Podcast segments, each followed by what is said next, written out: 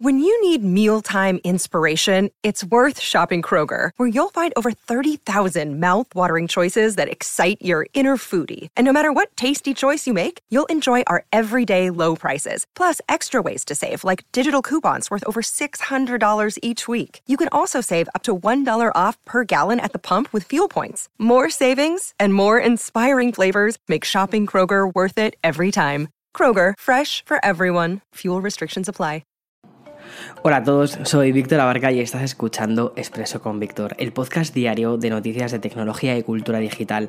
Bien, este es el primer episodio de la temporada 2, es decir, es como si hubiésemos vuelto a renacer y tengo muchísimas, muchísimas ganas de este proyecto, de poder contarte de lunes a viernes todas aquellas noticias más relevantes sobre el mundo de la tecnología y también ir haciendo un seguimiento de ellas. Así que vamos a ponernos manos a la obra, vamos a remangarnos la camisa y allá vamos.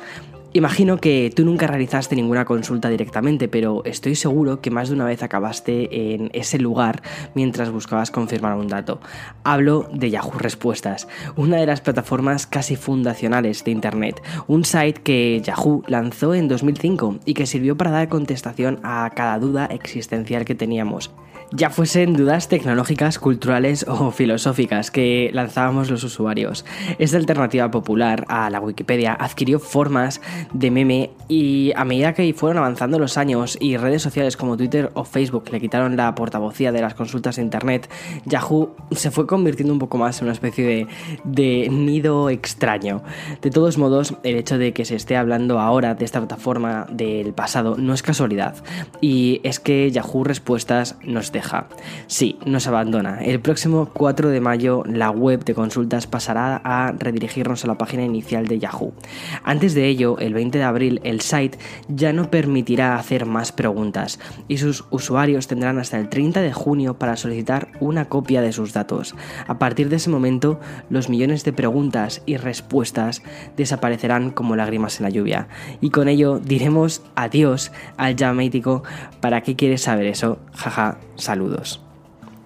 Seguimos cerrando etapas digitales y culturales. Igual que Yahoo Respuestas ha puesto fecha de caducidad, LG ha anunciado algo parecido respecto a su línea comercial de teléfonos. La marca surcoreana no volverá a lanzar nuevos modelos de smartphone al mercado. Una decisión muy marcada por la alta competencia generada por firmas chinas. LG, que hace poco más de una década era el tercer fabricante, es que increíble, ¿eh? más importante del mundo tras Samsung y Apple, ha pasado a ocupar el noveno lugar. Con el fin de la fabricación de nuevos smartphones, LG cierra una etapa que quizás tocó techo con el añorado Nexus 5 o el ya apreciado LG G2. ¿Quién no tuvo un LG, al menos si eres un millennial, durante su adolescencia?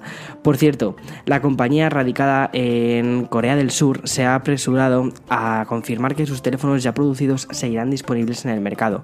Además, LG seguirá brindando soporte y actualizaciones de software a los clientes, aunque no ha especificado durante cuánto tiempo va a hacerlo.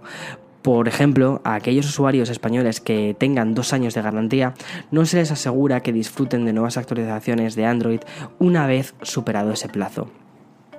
Y bien, hoy parece que tenemos el DeLorean eh, en nuestro poder.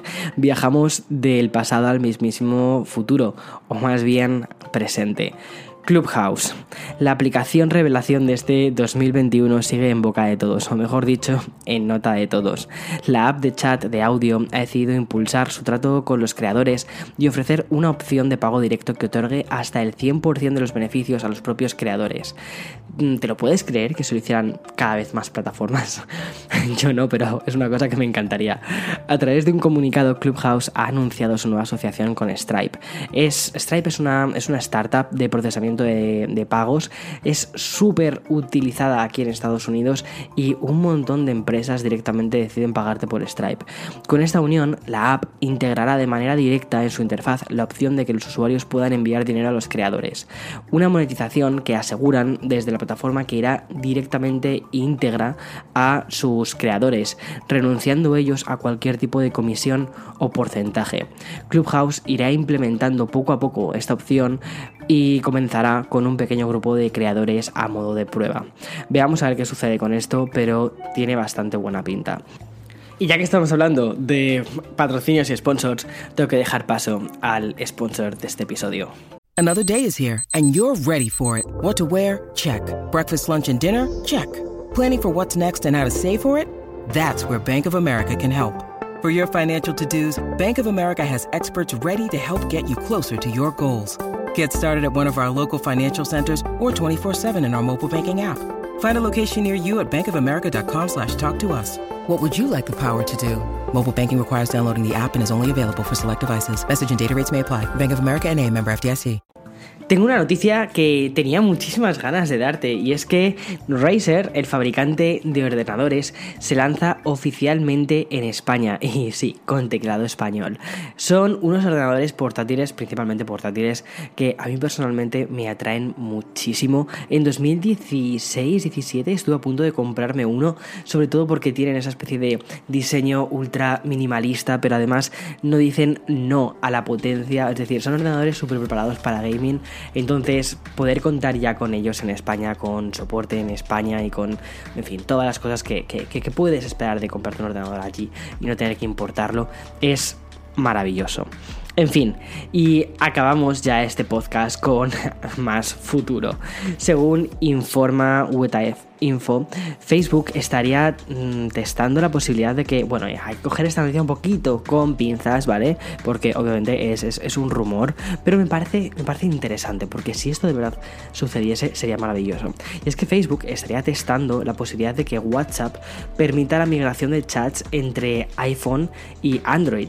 Al parecer, y tal y como cuentan desde ese, mm, tal, desde ese portal de noticias, en un plazo sin determinar ni confirmar, WhatsApp facilitaría usar sus cuentas desde varios dispositivos y al mismo tiempo.